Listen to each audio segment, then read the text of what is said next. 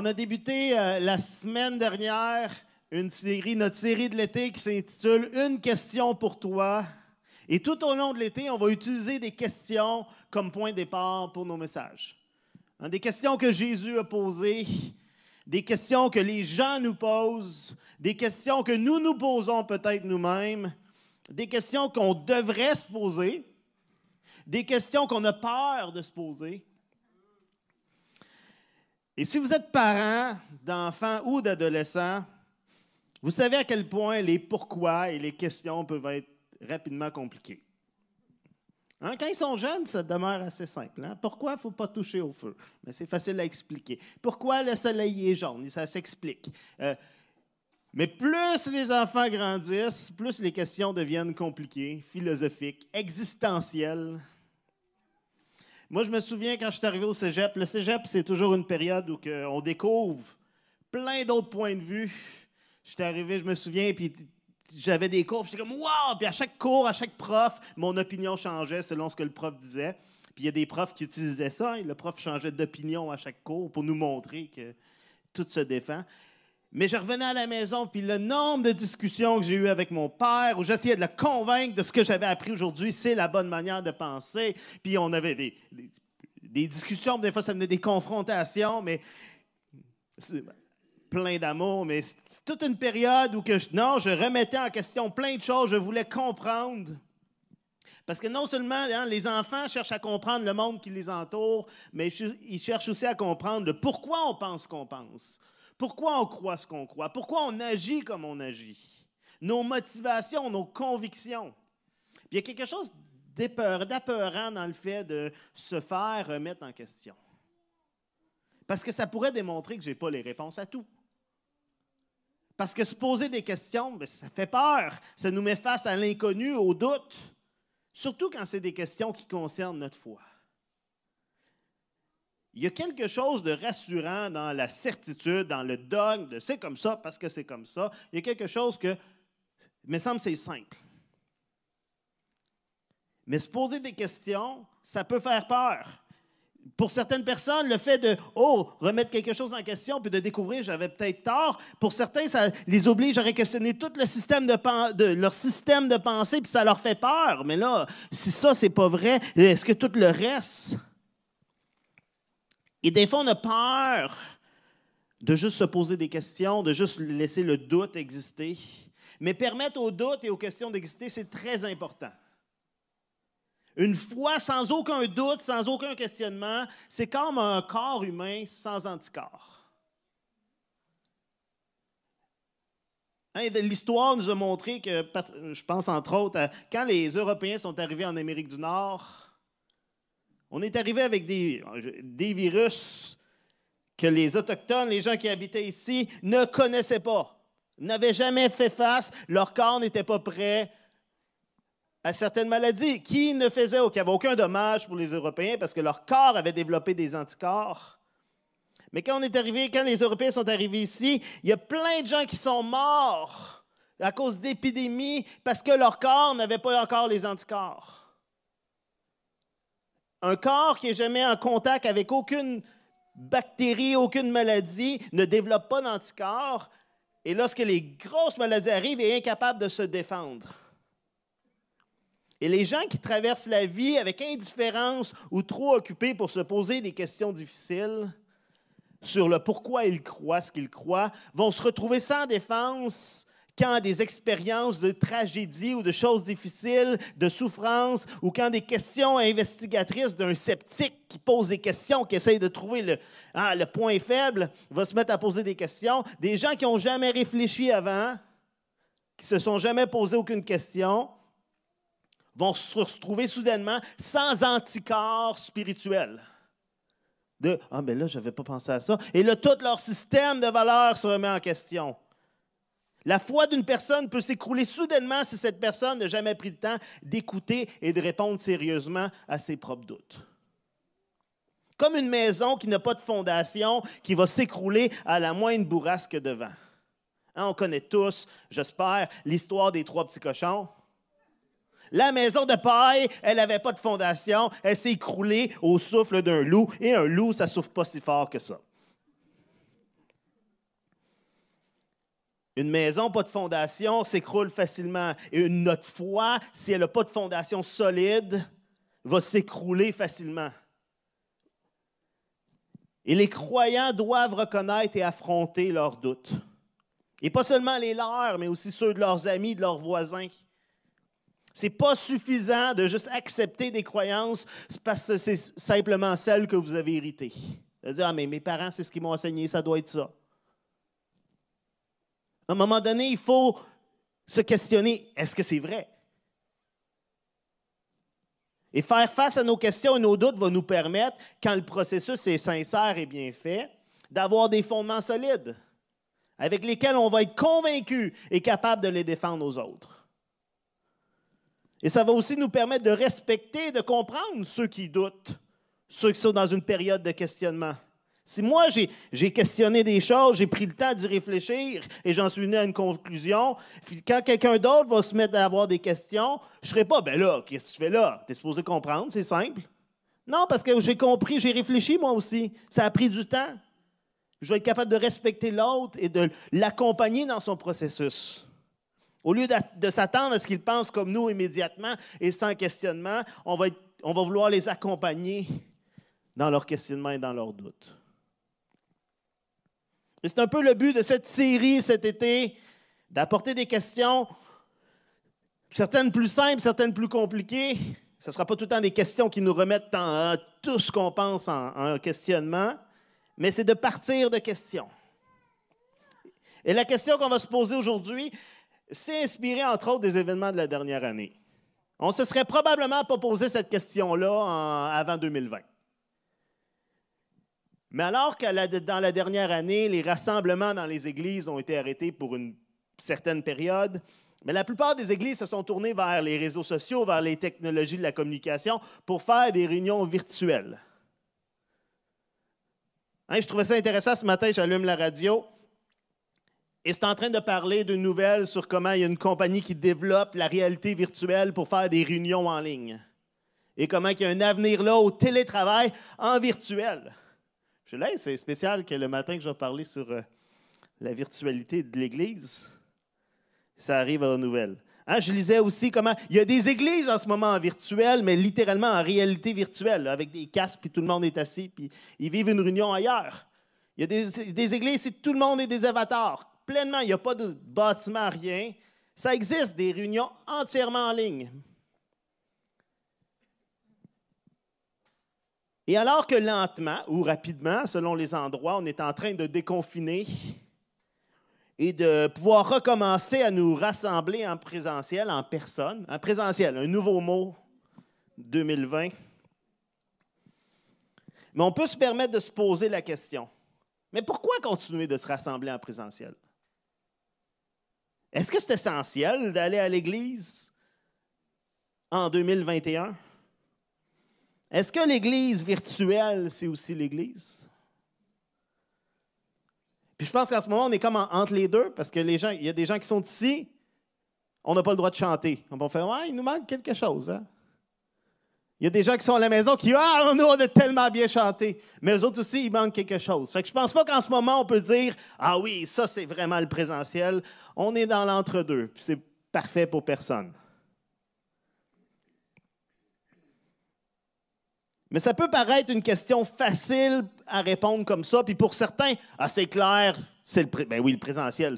Pourquoi ils posent cette question-là? C'est clair. C'est sûr que c'est plus simple en présentiel. C'est sûr que c'est ça que Dieu veut. Puis il y en a d'autres qui disent, mais non, euh, attendez, moi, je suis, je suis aussi béni à la maison. J'écoute la réunion. Puis euh, si on n'avait pas de bâtiment, ça coûterait moins cher. On pourrait tout faire en ligne. Puis euh, c'est moins compliqué. On rejoint des gens qu'on ne rejoint pas. Euh, pour les enfants aussi, ça gère mieux. Pas vraiment, là, mais euh, c'est différent, disons. Mais ce n'est pas si simple que ça comme question. Vous allez voir, quand on prend le temps de réfléchir, on se rend compte que, oh, il y, a des questionnements à avoir.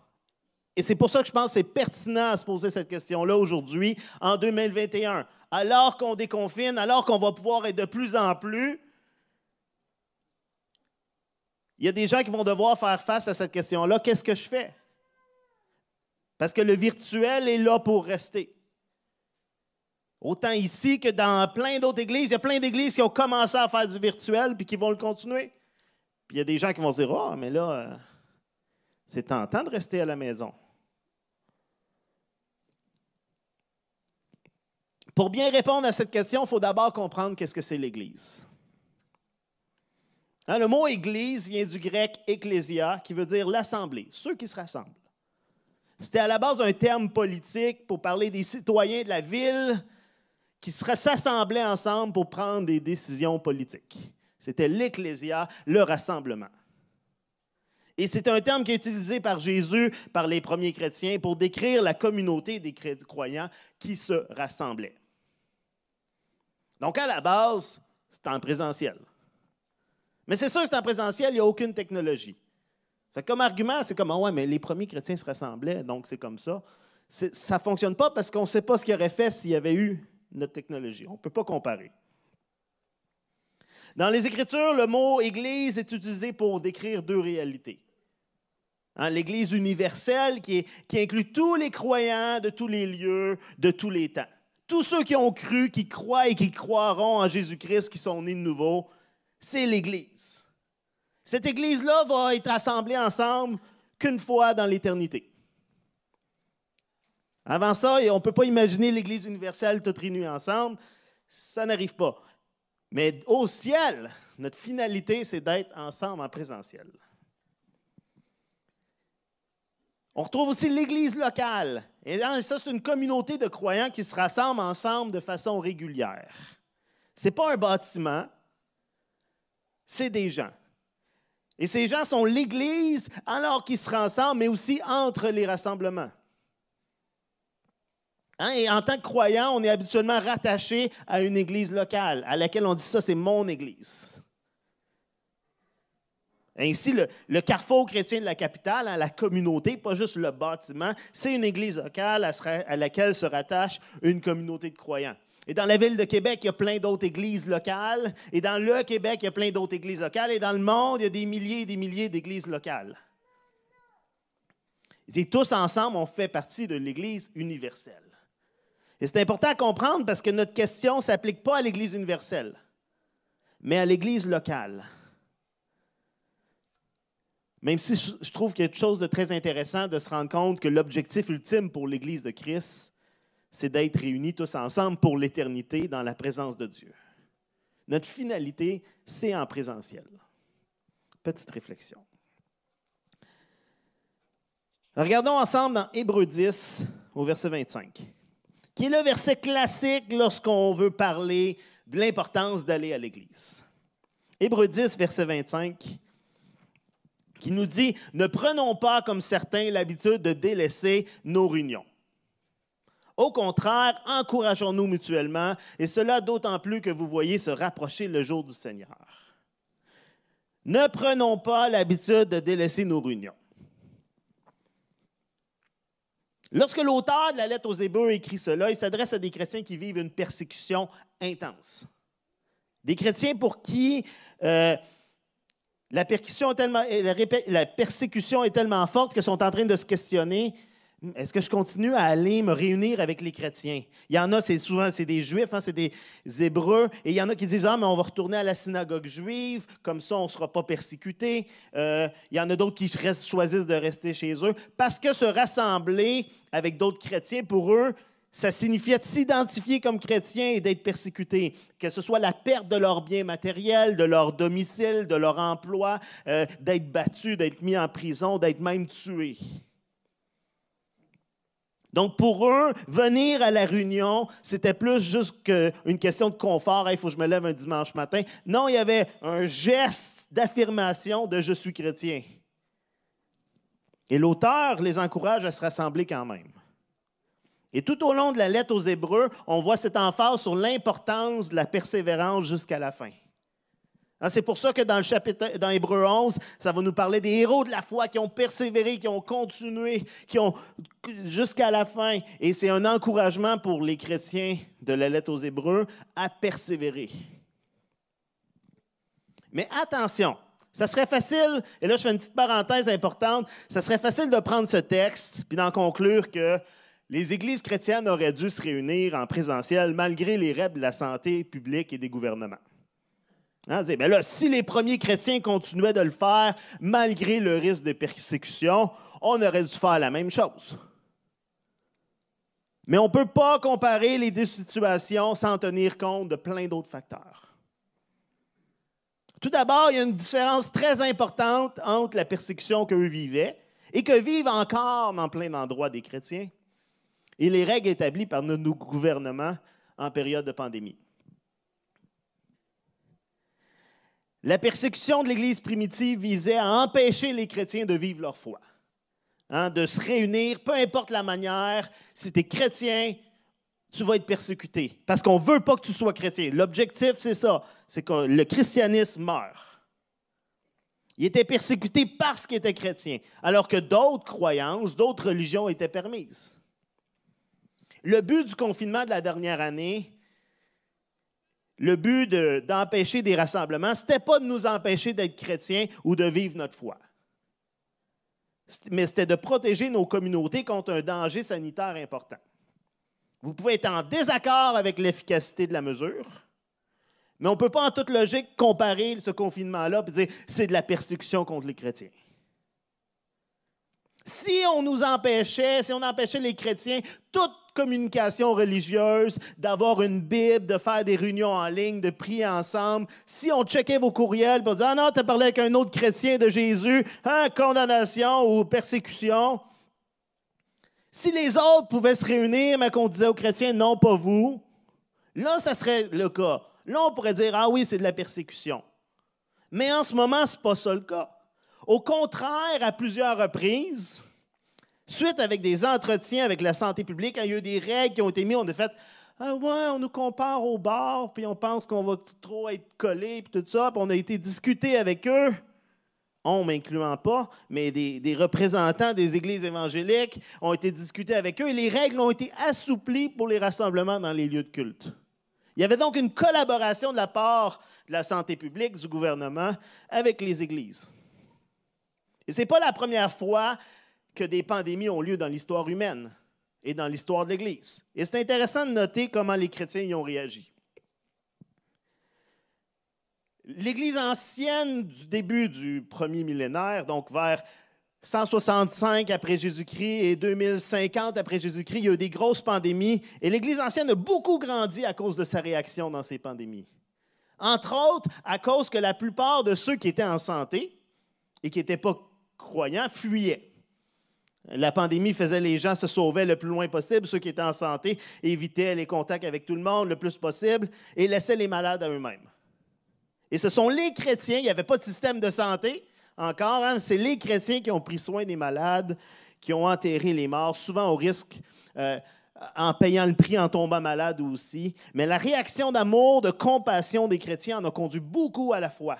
Et il y a des, notes encore écrites de gens qui ont vu, hey, les chrétiens ont réagi de telle manière dans des pandémies. Je disais comment euh, hein, on, vit des pandémies. J'ai lu dernièrement Jean Calvin, un grand réformateur, a passé à travers cinq périodes de peste dans sa ville. Martin Luther a traversé la peste bubonique qui a conduit à la mort de près de la moitié de la population de l'Europe il mentionne dans une lettre qu'alors qu'il continue de servir Dieu et les autres, mais il mentionne comment il évite les endroits et les gens lorsque sa présence n'est pas absolument nécessaire, afin de ne pas être responsable de sa propre mort et de celle des autres. Il dit, si Dieu a à me, trouver, hein, il va me trouver. Dans le sens, si, si Dieu, son plan, c'est que je meure, ben, il va me trouver, je n'ai pas à courir après la mort. Mais Luther a modifié sa manière de faire son ministère à cause d'une pandémie. Lors de la grippe espagnole de 1918, qu'on compare souvent quand on regarde notre pandémie, c'est ce qu'on a de plus proche comme ancienne pandémie, puis on regarde comment les gens réagissaient. Mais les églises furent fermées aux États-Unis et au Canada. il semble que la plupart des membres du clergé ont approuvé ces règles et ont encouragé les croyants à aller écouter les consignes du gouvernement. Donc, c'est intéressant de voir, que des, de voir des églises fermées pour un temps à cause d'une situation sanitaire. C'est ni nouveau ni unique dans l'histoire. Et ce n'est pas automatiquement à être vu comme un signe, un acte de persécution. Ça ne veut pas dire que dans le futur, on ne va pas vivre de persécution. Mais dans le cas présent, je ne crois pas, et avec certitude, que notre gouvernement cherchait à persécuter les chrétiens. Vous pouvez être en désaccord avec la manière qu'ils ont agi, ça c'est autre chose. Mais de dire, ah, on était persécutés, euh, non. On ne peut pas prendre donc l'exemple des premiers chrétiens pour dire qu'on aurait été mieux de se rassembler malgré tout, hein, parce que si les premiers chrétiens se rassemblaient malgré la persécution, nous aussi, on doit continuer à le faire. Surtout alors qu'on avait plein de moyens. Revenons à notre sujet, revenons à notre question. C'était une grosse parenthèse que je trouve importante.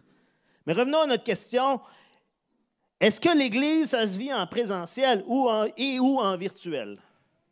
Et on va regarder ensemble quelques choses qui pourraient être des facteurs positifs ou qui pourraient apporter quelque chose de plus dans le fait d'être en présentiel, d'être ensemble, réunis en personne, plutôt que de se réunir en virtuel. Tout d'abord, le fait d'être avec des autres, avec d'autres, de servir avec eux, de discuter avec eux, de partager, va nous conduire vers des occasions de grandir spirituellement. Alors qu'on est avec d'autres, notre patience est exercée. Notre compassion est mise à l'épreuve. Notre caractère est révélé. Notre humilité est formée. Notre cœur de serviteur est cultivé. L'amour authentique de Christ est exprimé. Quand vous êtes tout seul, c'est facile d'être patient. C'est juste vous. C'est facile d'avoir de la compassion pour vous-même. En fait, on a beaucoup de compassion pour nous. Hein. Mais avoir de la compassion pour les autres, on a plus tendance à dire Ah ouais, prends-toi en main, fais quelque chose. Je me souviens d'avoir entendu quelqu'un dire que de vivre avec quelqu'un d'autre va nous amener à développer beaucoup plus notre caractère que de vivre seul. Et que d'être parent va nous amener à développer beaucoup plus notre caractère que d'être juste en couple. Et plus qu'on ajoute de personnes dans l'unité familiale ou dans le domicile, plus qu'il y a de chances qu'on développe notre caractère. Et sans dire qu'il faut absolument être en couple ou avoir des enfants pour développer notre caractère, hein, ce n'est pas ça le but. Et sans dire que d'être en couple et d'avoir des enfants, c'est une garantie de croissance, parce qu'on connaît tous des gens chez qui ça n'a pas très bien fonctionné. Vous dites, ouais, il y a beaucoup de gens chez lui, mais le caractère, euh, c'est pas un automatisme. C'est ce que ça veut dire. Mais il reste que le principe est vrai. Le fait d'être avec d'autres personnes va nous confronter à nos faiblesses, à nos défauts, va nous travailler, nous donner l'opportunité d'être transformés. Hein, le Proverbe 27, verset 17, nous dit L'homme s'affine au contact de son prochain, tout comme le fer se polit par le fer. Hein, un, proverbe qui est devenu classique Ah oui, le fer euh, affine le fer. Euh, mais l'homme, l'être humain, se développe, s'adoucit ou s'aiguise au contact de son prochain. On s'améliore en étant avec des autres. Ou en tout cas, on découvre ce qu'on est vraiment en étant avec des autres. Il y a donc une importance là de la communauté, d'être avec d'autres personnes. Le Nouveau Testament nous mentionne aussi à plusieurs reprises hein, l'importance d'utiliser l'expression les uns les autres. Il y en a eu une série il y a quelque temps sur les uns les autres de la Bible. Il nous parle comment on devrait agir les uns avec les autres. Entre saluez-vous les uns les autres, prenez soin des uns les autres, priez les uns pour les autres, confessez les uns les autres. De ce qu'on pourrait apporter et recevoir dans ces moments les uns avec les autres. Et les Écritures mentionnent également tous les dons spirituels et les dons naturels qu'on a reçus pour le service des autres. Paul va écrire dans Romains chapitre 1 au verset 11 il va écrire Quand j'ai le vif désir d'aller vous voir pour vous apporter quelques bienfaits spirituels, quelques dons spirituels en vue d'affermir votre foi, ou mieux pour que nous nous encouragions mutuellement, vous et moi, par la foi qui nous est commune. Pour Paul, il a besoin de quelque chose de plus que juste l'écriture, hein, qui, est son moyen, mettons, son église virtuelle à l'époque. Mais Paul va dire, j'ai hâte de vous voir en personne pour vous apporter quelque chose de plus, un don spirituel de plus, et que vous m'encouragiez aussi. Et même si c'est possible de vivre ces choses dans une certaine mesure, de manière numérique, virtuelle, on ne pourra jamais complètement, globalement, servir et aimer une personne ou un groupe sans être en personne. On peut faire beaucoup en ligne, mais il manque un petit quelque chose. On a l'exemple de Jésus-Christ lui-même. Hein. Dieu le Fils qui s'est fait chair, qui est descendu parmi nous, en présentiel. Jésus aurait pu se révéler, Dieu aurait pu se révéler à nous à distance. À une distance de deux mètres au moins. Mais il aurait pu se révéler directement spirituellement à notre âme. Mais le sacrifice de l'expiation nécessitait qu'il se fasse homme et descende sur terre. Je trouve qu'il y a une, réflexion. Ce n'est pas une réponse absolue de dire ah, mais si Jésus est venu en présentiel, il faut vivre l'Église en présentiel pas un argument complet, mais je trouve des, depuis tantôt, ça, euh, on a parlé un peu plus tôt de hein, la finalité en présentiel. Il y a des indices qui nous emmènent à réfléchir plus que juste faut venir à l'Église. Un aspect que j'ai remarqué dans la dernière année qui, moi, me parle beaucoup, et ici, c'est très personnel, c'est très inspiré de mon expérience, mais pour moi, il y a une différence dans la louange et dans l'adoration en virtuel et en présentiel. Et c'est très pour moi, hein, parce que vous avez peut-être vécu quelque chose de différent. Mais moi, j'ai réalisé que à la maison, on allumait la télé, le temps de louange commence, puis j'étais très spectateur.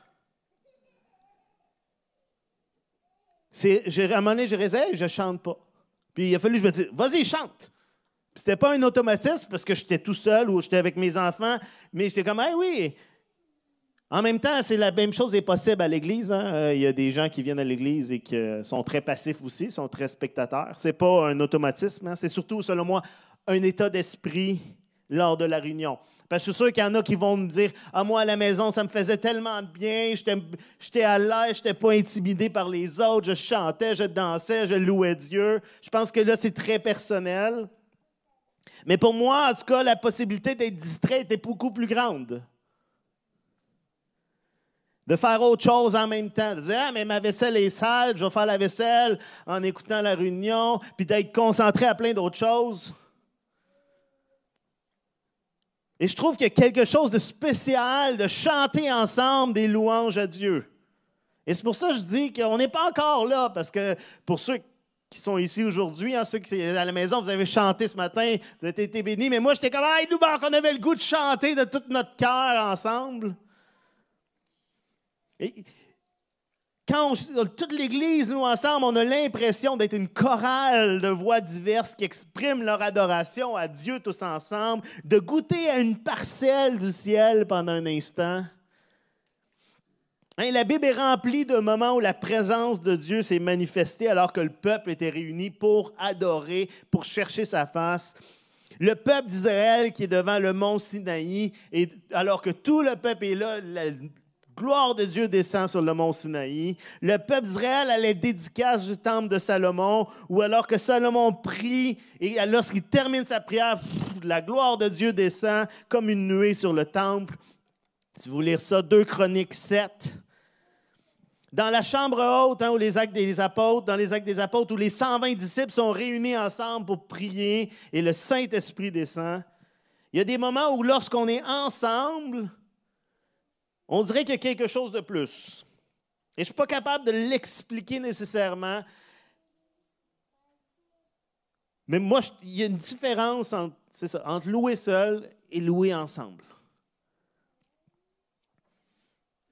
La Bible nous encourage aussi à, être et à avoir des mentors, des modèles pour les autres, hein, à être des mentors, des modèles pour les autres et aussi à en avoir. 1 Timothée, chapitre 4, verset 12, Paul va écrire que personne ne te méprise pour ton jeune âge, mais efforce-toi d'être un modèle pour les croyants par tes paroles, ta conduite, ton amour, ta foi, ta pureté. Paul va écrire aussi aux Philippiens dans Philippiens 4, verset 9. Il va dire, ce que vous avez appris et reçu de moi, ce que vous m'avez entendu dire et vu faire, mettez-le en pratique. Hein, Utilisez-moi comme modèle. C'est de quoi que Paul va souvent revenir. Mais je trouve intéressant de voir dans ces deux versets, c'est pas juste des paroles, c'est pas juste entendre, mais il y a une partie de voir les comportements. Il y a une partie qui implique d'être en présentiel. Paul va dire à Timothée que ta conduite soit un modèle. Il va dire ce que vous m'avez vu faire. Et ça, ça ne se fait pas, même aujourd'hui, ça ne se fait pas en ligne. Vivre des moments avec des gens, ça se fait en présentiel. Il y a une limite à ce qu'on peut faire en ligne. En fait, on est souvent moins... Euh, on, fait plus attention à nos mots hein, quand on communique, surtout quand on communique par écrit. Moi, c'est sûr que si j'écris, même, même sur Messenger ou euh, juste un, chat ou que c'est plus rapide, je réfléchis avant, puis ah, c'est quoi le meilleur moyen de le dire? Je vais effacer, je vais reprendre. Ce qu'on ne fait pas quand on parle. Avec tous les désavantages que ça a, parce qu'on dit des affaires qu'on fait que c'est j'ai dit là. Mais on est plus vrai, plus authentique peut-être? Encore là, pas tout le monde. Il y a des gens qui, même en personne, sont pas authentiques. Un autre élément important que le présentiel nous apporte, c'est concernant les enfants et les jeunes. Les enfants apprennent beaucoup, beaucoup, beaucoup par l'exemple. En fait, ils apprennent beaucoup plus parce que ce que nous faisons que parce que nous disons et enseignons. Et je pense qu'il ne faut pas sous-estimer l'impact positif de l'Église, de se réunir, de, de venir à l'Église sur la vie des enfants, sur la vie de nos jeunes. Moi, de voir mes parents aller à l'Église de façon régulière, peu importe la température, peu importe comment s'était déroulée la journée, ça m'a communiqué que pour eux, l'Église, c'était important. Pas seulement parce qu'ils le disaient, mais parce qu'ils le démontraient par leur action. C'était une priorité pour eux. Et mes parents nous racontaient comment, au début de leur foi, on fallait aller à toutes les réunions. Fallait pas en manquer une. On allait manquer quelque chose si on manquait une réunion. Et je ne veux pas dire que mon but, c'est pas de dire vous devez être à toutes les réunions, sinon, c'est. Non, le but, c'est pas de vous condamner si vous n'avez pas été là à chaque réunion. Mais mes parents m'ont communiqué que l'Église, c'était important pour eux oui, parce qu'il disait, mais surtout parce qu'on y allait. Et quand tu es jeune, ben, tu n'as pas le choix, tu suis. Hein? Tu ne peux pas dire, je, ben, je vais rester à la maison. À 10 ans, non. Mais il y a un âge où ça devient pour nos adolescents, pour quand on devient adulte, ça devient notre choix. Et il y a un âge, je m'en souviens, là, j'ai encore des souvenirs, où que j'ai eu la possibilité, mes parents partaient, puis là, je me levais, puis ah, ils sont déjà partis. Il fallait que je décide, est-ce que je vais à l'église ou je reste à la maison? Puis là, le lit devient attirant. Là, c'est comme, ah, mes amis, je vais y voir après. Le social n'est plus juste l'argument. Puis je ne suis pas obligé de suivre. C'est là que je pense que puis je dis pas qu'il y a des moments où je ne n'irai pas, mais mes parents m'ont transmis par ce qu'ils ont fait, par leur choix, ce message que cette valeur que l'Église, d'aller à l'Église, c'est important. Je pense que rien ne diminue plus l'estime d'un enfant pour les choses chrétiennes ou spirituelles qu'une assistance sporadique à l'Église, seulement quand c'est convenable, qu'on n'a rien d'autre de soi-disant plus important à notre agenda, de Ah, on pourrait aller à l'église un matin, puis c'est une décision de dernière minute. Ça communique quelque chose aux enfants que c'est pas si important que ça. Quand tout d'autre fait qu'on manque l'église, on communique un message. Et soyons honnêtes, ça a été particulièrement difficile au cours de la dernière année. Pour les parents, surtout les parents de jeunes enfants, réussir à les garder à, les asseoir pour qu'ils regardent une réunion virtuelle, c'était tout un défi. Autant qu'ils sont contents d'écouter la télévision, là, c'était comme, on peut aller faire autre chose? Et je pense qu'on est très peu à avoir réussi à faire ça de manière constante. Puis le réflexe, en tout cas pour moi, c'était souvent de dire, Moi, je pense que je vais écouter la réunion plus tard, quand ça va être plus tranquille. Hein, puis je remercie tellement tous ceux, tous ceux qui se sont impliqués, qui ont mis du temps pour faire des ressources adéquates pour nos enfants. Vous avez été tellement une bénédiction. Moi, chez nous, on avait une routine, on écoutait euh, les vidéos euh, du Carrefour chrétien de la capitale, les vidéos de d'autres églises faites pour les enfants. On écoutait le temps de louange, puis après ça, eux étaient libérés, puis moi, je pouvais écouter la prédication. C'était comme notre entente, on reste pendant un bout, mais c'est là qu'on se rend compte, pour, pour eux, c'était demandant. Ça devient demandant aussi pour nous à ce moment-là. Mais alors que l'opportunité de recommencer à aller à l'Église en présentiel va se présenter, quel message allez-vous communiquer à vos enfants? Et puis encore là, en ce moment, on est entre deux. Je vois des parents qui sont ici avec leurs enfants. Vous avez, euh, je vous lève mon chapeau, vous avez du courage ou des enfants calmes. Et là, on est entre deux. Hein. Il n'y a pas encore l'école du dimanche qui est adaptée pour eux, Carrefour, euh, euh, Carrefour Junior, oui, c'est ça, et les garderies et tout ça. Donc, c'est un entre-deux. Mais quand on va recommencer l'Église comme d'habitude, est-ce que vous allez avoir pris ces habitudes de dire, ouais, on pourrait rester à la maison? Quel message vous allez passer? Une autre chose que l'Église en présentiel nous apporte, c'est la possibilité de prendre ensemble la communion, la Sainte Seine, le repas du Seigneur. 1 Corinthiens chapitre 11, verset 33. 1 Corinthiens chapitre 11, verset 33. Je vais lire dans la version français courant. Ainsi, mes frères, lorsque vous vous réunissez pour prendre le repas du Seigneur, attendez-vous les uns les autres. Et Paul va parler aux Corinthiens qu'il y a plein de problèmes, parce que c'est vraiment un repas à l'époque. Puis il y en a qui avaient plein de bouffe, puis il y en a qui n'avaient rien, puis euh, il y avait plein de... C'est ça. Ils ne faisaient pas bien les choses.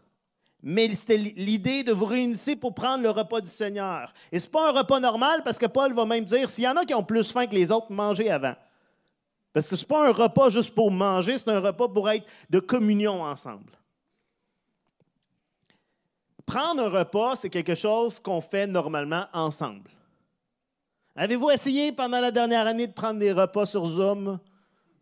Vous dites, ah oui, on mange tout de chez nous devant notre ordi. C'est un peu triste. Hein?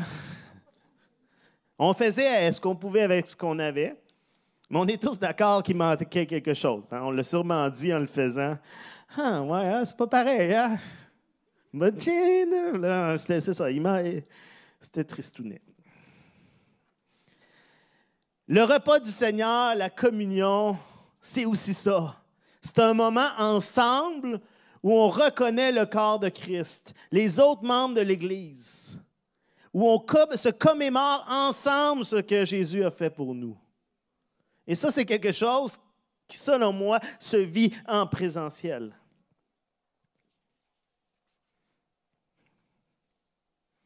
Il y a un danger à, à ne pas avoir accès à la communauté ou à être dans l'isolement. Hein, l'isolement, la solitude, ça peut affecter nos pensées, nous rendre plus vulnérables à la tentation, au piège de l'ennemi, à plein de choses. Il y a un soutien, il y a une force, il y a un support qu'on retrouve quand on est avec les autres, quand on est ensemble. Et si vous dites, ah, mais moi, je n'ai pas l'impression, non, je ne suis, pas dans l'isolement, là. Je suis bien entouré, je n'ai pas besoin de la communauté de l'Église eh bien, la communauté a besoin de vous. Venez à l'Église pour les autres d'abord. Pour ceux qui ont besoin de vous. Vous allez découvrir, vous avez peut-être besoin d'eux aussi. Mais on a besoin les uns des autres. On se supporte ensemble. Il y a quelque chose d'être ensemble. Et face à tous ces avantages, ce serait facile de juste conclure là, de dire donc l'Église en présentiel, c'est le plus important. Amen. C'est fini. Mais c'est un peu simpliste. Parce qu'il y a du positif à avoir des réunions en virtuel. Il y en a qui vont dire Ouais, mais la plupart des choses te nommées, dans une certaine mesure, on peut y répondre en virtuel. Je peux louer, moi, ça me fait du bien. Euh, je peux parler avec d'autres gens. Je peux entendre la parole de Dieu. les communautés en virtuel, ah, c'est possible aussi. On peut prendre la communion à distance, ça se fait. Ça nous a permis, le virtuel, de continuer nos réunions puis d'être nourris spirituellement pendant toute la dernière année. C'est possible de communiquer, de participer. En fait, c'est même possible d'écrire nos commentaires pendant la réunion et de participer plus activement. Il y avait de quoi de plaisant de voir, pendant qu'on écoutait la prédication, de voir des gens commenter, de dire Ah oui, Amen à ça, ah oui, moi j'ai vécu ça, puis d'apporter leur sujet de prière. Si pendant la réunion, tout le long, je commentais à la personne assise à côté de moi ou à tout le monde, hein, dire Ah oui, suis Amen, euh, je suis d'accord, ah oui, moi j'ai vécu ça, je pense qu'il y aurait des regards de Peux-tu arrêter de parler? La technologie nous a permis de communiquer avec des gens partout dans le monde, avec même dans des pays fermés, hein, où il y a de la vraie persécution, où c'est impossible d'annoncer l'Évangile ouvertement. Le virtuel, le digital, le numérique nous a permis de communiquer à des gens d'une nouvelle manière, de donner de la formation, du leadership, du mentorat à distance, de rejoindre un plus grand nombre. Ce matin, quand la réunion a commencé, j'ai ouvert le Facebook pour voir s'il y avait des gens. Puis il y a quelqu'un qui dit Hey, je suis en camping. Il y a une personne en vacances qui dit Je vais quand même me connecter au Carrefour chrétien parce que je veux savoir ce qui se passe à mon église. Le numérique a permis de transmettre des cours, des formations, des livres numériques, des prédications, des enseignements, des chants.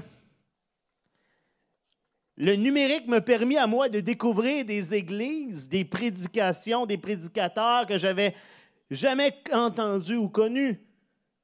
C'est intéressant parce que quand tu te connectes à une réunion, le moment que tu as fini, tu suggères d'autres vidéos du même genre.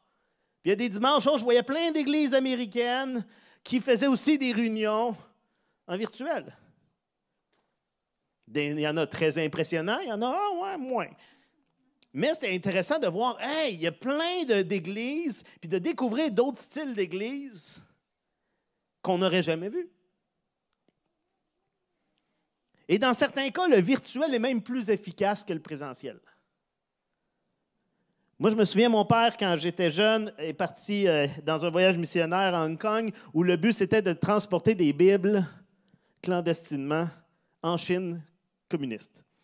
Donc, euh, ce n'était pas dangereux pour les touristes, mais c'est quand même un effort de bras. Ils remplissaient des valises remplies de Bibles, d'études. Ils traversaient les douanes. Ils allaient les porter dans une chambre d'hôtel. Ils revenaient. Puis là, ils refaisaient ça à chaque jour, parce que c'est des visas d'un jour. Puis ils ont transporté plein de Bibles en Chine. Aujourd'hui, euh, un courriel, c'est réglé. Une clé USB, tiens, une Bible pour 1000 euh, personnes. On peut tout mettre ou juste envoyer ou lire sur un cellulaire. Et de dire, ah, mais si les premiers chrétiens se réunissaient, donc c'est ça qu'on doit faire, ce n'est pas exact non plus. Les premiers chrétiens avaient des textes bibliques écrits sur des parchemins et des peaux d'animaux. Pas, ça ne fait pas que nos versions électroniques de la Bible sont moins la parole de Dieu, sont moins efficaces. Au contraire, ça donne accès à tellement plus de ressources la quantité de traductions différentes. Je peux avoir accès au grec directement, faire une recherche, retrouver un verset. Je sais, il y en a qui vont dire Ah, moi, j'aime mieux en papier, parfait pour vous. Mais moi, en numérique, c'est tellement plus efficace. Pour moi. Hein. Et de dire que nous sommes plus participatifs et plus vrais en présentiel, ben, ce n'est pas toujours vrai pour tout le monde. Il y a des gens qui sont très passifs, même s'ils sont présents à chaque dimanche. Il y a des gens qui sont très faux, même si sont en présentiel. Il y a des gens qui sont beaucoup plus attentifs en virtuel qu'en personne. Donc, être là en personne, ce n'est pas une réussite absolue. Si tu es à l'église, et voilà, c'est réglé. Et les adeptes du virtuel vont nous dire que l'Église en ligne répond autant aux besoins des gens. Et dans une certaine mesure, ils ont raison. Il y a des moments où ça peut faire une partie de la job. Mais plus on en découvre sur le numérique et le virtuel, plus on réalise que ce n'est pas complet. Alors qu'on a vécu la dernière année en virtuel, on a réalisé qu'on manquait certaines choses qu'on retrouve seulement en personne. Les enseignants, et j'en fais partie, hein, et les élèves ont découvert à quel point le fait d'être dans la même classe est important pour l'apprentissage et l'accompagnement. Le nombre d'élèves qui, après avoir été confinés un mois ou une période de temps, sont revenus et ont posé la question Qu'est-ce que tu aimes mieux? Puis ils ah, C'est tellement mieux en personne. Je Puis pas juste pour voir les amis, mais ils nous mentionnaient J'apprends plus en personne. Je suis plus attentif. Je peux poser des questions. En tant qu'enseignant, moi, si un élève ne comprend pas, je le vois. Je vois sa face de Qu'est-ce que tu dis là? En présentiel, souvent devant des caméras fermées, ou des élèves qui font autre chose, qu'on le sait, ils game en même temps. C'était difficile de dire Ah, mais ah, tu comprends pas, viens, je vais t'expliquer en privé. Ou c'était intimidant pour un élève de dire Monsieur, j'ai une question, puis là, tout le monde l'entend. Alors qu'en personne, il levait la main, je vais le voir, OK, c'est réglé il y avait quelque chose qu'on a réalisé et qui, moi, me dit OK, je ne suis pas prêt de perdre ma job de prof pour un écran. Ça n'arrivera pas. Parce qu'il y a quelque chose dans le fait d'être en personne. Les gens du milieu de la santé et de la relation d'aide ont mentionné, même si le fait de voir son médecin en ligne, des fois c'est positif, hein, c'est beaucoup plus rapide. Il y a des gens qui ont fait de la relation d'aide en ligne, mais ils réalisent comment certains aspects qui arrivent seulement en présence physique sont absents lors de la communication à distance. Donc, ça marche, mais il manque un petit quelque chose. Ce n'est pas complet. L'exemple de Jésus est à la fois encore marquant. Jésus fait beaucoup plus que juste parler. Il touche, il regarde, il vit avec les gens. Il utilise ce que les gens vivent et va l'utiliser pour faire des paraboles, pour leur, leur enseigner. Nos relations avec les autres, ce n'est pas simplement entendre et voir. Il y a beaucoup plus que ça dans nos relations, des choses que le virtuel ne peut pas transmettre. Et c'est certain qu'on fait face à des limitations comme communiquer. Quand on fait face à des limitations, ça peut être utile, hein, comme communiquer avec des croyants en Chine ou vivre un confinement. Alors, on utilise les outils qu'on a. Et on peut faire beaucoup de bien avec les outils technologiques et les médias. On peut enseigner, encourager, avertir, former. Et pour moi, il y a du positif dans le numérique, d'avoir nos réunions en ligne, mais ça n'aura jamais le même impact qu'une relation en personne. Hein, la Bible utilise l'image du temple pour parler de l'Église locale. Dans 1 Corinthiens 3,16, Paul écrit et dit Ne savez-vous pas que vous êtes le temple de Dieu et que l'Esprit de Dieu habite en vous Et quand on lit le contexte du chapitre, où Paul est en train d'adresser des conflits que dans l'Église de Corinthe, une Église locale, euh, concernant qui a eu le plus d'influence sur l'Église, les gens vont dire Ah, moi, c'est Paul qui m'a amené au Seigneur. D'autres vont dire Ah, non, moi, c'est Apollos. Puis il y a une chicane sur euh, c'est qui le meilleur fondateur. Et Paul va juste leur dire que ben, c'est Dieu qui agit à travers tout le monde, c'est l'Église de Dieu, et va leur mentionner qu'ils sont, en tant que communauté, en tant qu'Église locale, le temple de Dieu. Et quand on regarde dans l'Ancien Testament, on réalise comment le temple, c'est une image forte dans les Écritures. Autant le temple ancien où les gens se réunissaient, se déplaçaient, que le temple futur de la Nouvelle Jérusalem qui est annoncé dans l'Apocalypse, où l'Église va être réunie ensemble. Le temple, c'est un endroit, c'est un lieu où Dieu habite, où Dieu se révèle d'une manière particulière. Hein, il, y a, une excitation, il y a toute une série de psaumes dans la fin des psaumes qui s'appelle les psaumes de la montée ou que des chants que les, Hébreux, les Juifs chantaient alors qu'ils se dirigeaient vers Jérusalem, vers le temple. Des chants de réjouissance. On s'en va à l'église, on s'en va au temple. Hein, il y avait une joie que les gens chantaient. Le psaume 122, verset 1, va nous dire, je suis dans la joie quand on me dit, allons à la maison de l'Éternel. Est-ce que vous vous réjouissez quand vous dites on s'en va à l'église demain? Ces psaumes-là, c'était des chants, puis il y avait une vraie réjouissance, puis il y en a plein. Hein, euh, c'est comme, ça nous, ils prennent des images qu'on ne comprend pas trop, mais euh, qu'il est bon et agréable pour des frères d'être ensemble. C'est comme l'huile d'Aaron qui coule sur la barre, mais c'est l'idée de la présence de Dieu, de l'onction de Dieu. il y avait une réjouissance d'être dans d'aller au temple. Le psaume 126, il faut juste revenir un avant, parfait. Euh, le psaume 126 qui est écrit alors que le peuple d'Israël revient à Jérusalem après des années de captivité. Hein, c'est un chant pour la route vers la demeure de l'Éternel. C'est un chant à chanter quand on s'en va à l'Église. Ça dit, quand l'Éternel a ramené les captifs de Sion, nous avons cru rêver. Alors nous ne cessions de rire et de pousser des cris de joie. Alors on se disait chez les autres nations, oui, l'Éternel a fait pour eux de grandes choses. Oui, l'Éternel a fait pour nous de grandes choses. Nous sommes dans la joie.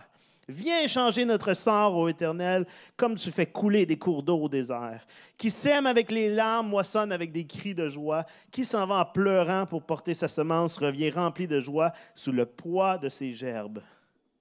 Une réjouissance de revenir à la maison de Dieu. Et si cette image-là que nous sommes le temple, que la communauté chrétienne, ensemble, on est le temple, on devrait avoir la même joie d'être réunis ensemble à nouveau.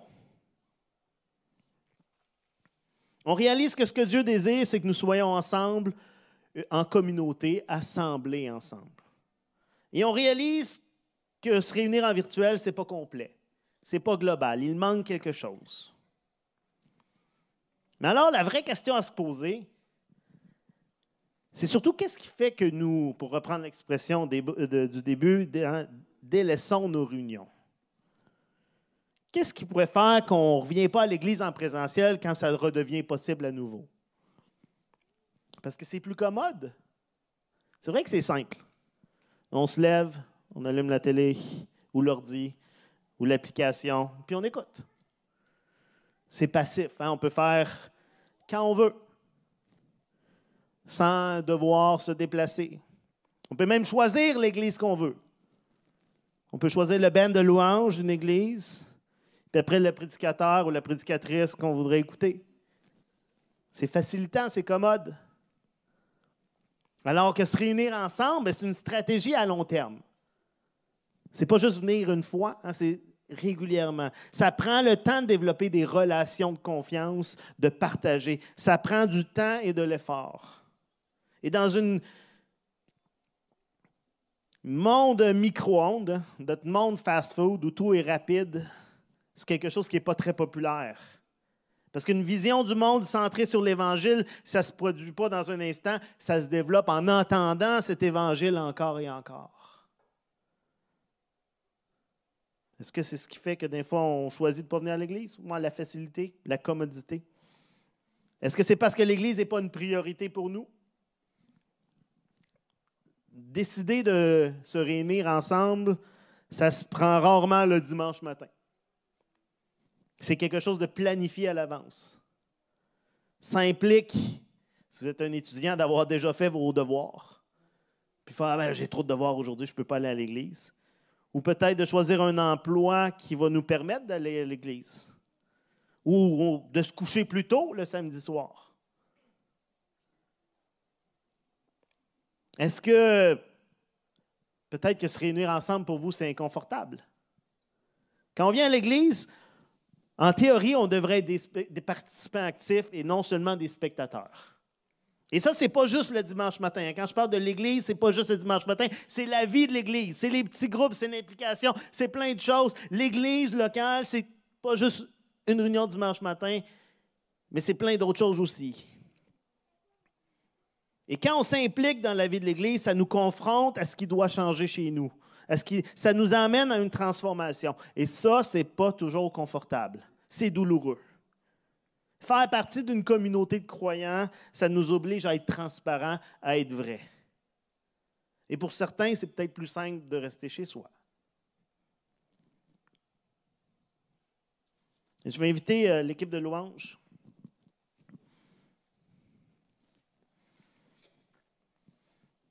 L'accessibilité aux réunions de l'Église en ligne va devenir une réalité de plus en plus partout. Et ça a du bien. Le but aujourd'hui, ce n'est pas de culpabiliser ceux qui ne sont pas à toutes les réunions de leur Église locale. Je parle à des gens en ligne. Je ne veux pas vous dire qu'est-ce que vous faites, vous n'êtes pas à l'église. C'est pas ça le but. Il y a plein de raisons valables qui pourraient faire qu'on manque une réunion ou des réunions. Les gens de la santé qui travaillent une fin de semaine sur deux. Et de plein, pas juste de la santé, il y a plein d'emplois où que ça peut nous empêcher de manquer certaines réunions. Des enfants qui sont malades ce matin-là.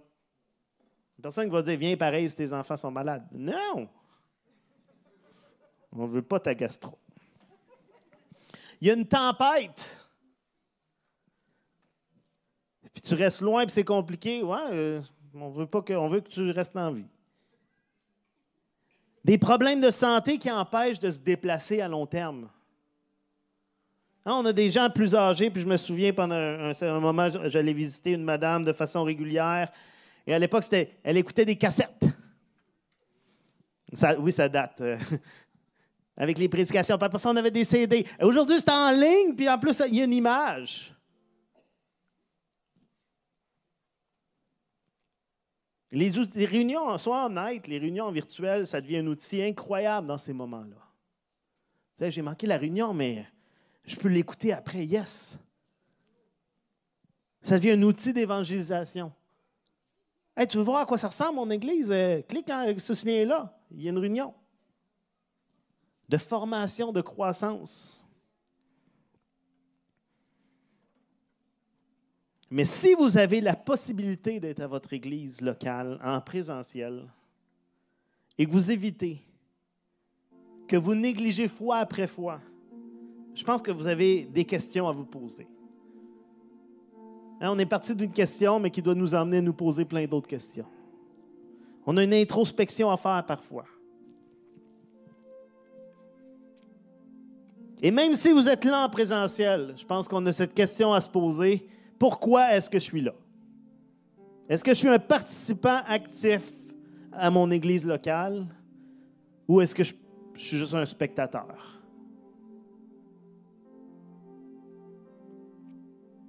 Parce que l'église locale, c'est des gens réunis ensemble, les uns avec les autres. C'est une communauté.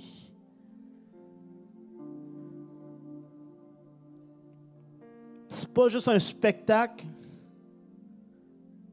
c'est pas un grand monologue que je fais, hein. je suis pas un humoriste ou un TED Talk. On est une communauté ensemble qui s'encourage les uns les autres.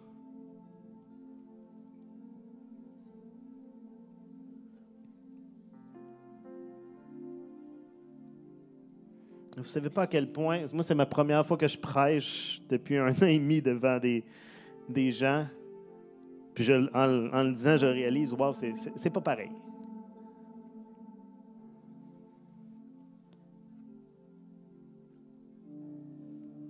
Et je pense qu'on peut terminer en relisant le psaume 122, verset 1. Je suis dans la joie quand on me dit, allons à la maison de l'Éternel. Alléluia, Seigneur Jésus. Seigneur, on te remercie pour cette création, Seigneur, merveilleuse qu'est l'Église. Merci, Seigneur, pour chaque personne, Seigneur, qui fait partie de cette Église locale que nous sommes, Seigneur. Merci parce que tu les as placés ici, Seigneur Merci pour ce qu'on peut s'apporter les uns les autres. Seigneur, je te remercie qu'au cours de la dernière année, on a eu accès, Seigneur, à des outils incroyables pour continuer de rester en contact les uns avec les autres. Continuer de louer, d'entendre parler de ta parole, Seigneur Dieu, malgré tout. Mais Seigneur, je te remercie que, alors que les choses reviennent à la normale, Seigneur, la possibilité de se réunir ensemble est là, Seigneur Dieu. Et je te prie de mettre dans notre cœur une passion pour l'Église, pour notre Église, Seigneur pour notre communauté, oh Dieu. Seigneur, emmène-nous à nous poser des questions sur ce qui nous motive ou pas, sur notre attitude de cœur, Seigneur Jésus.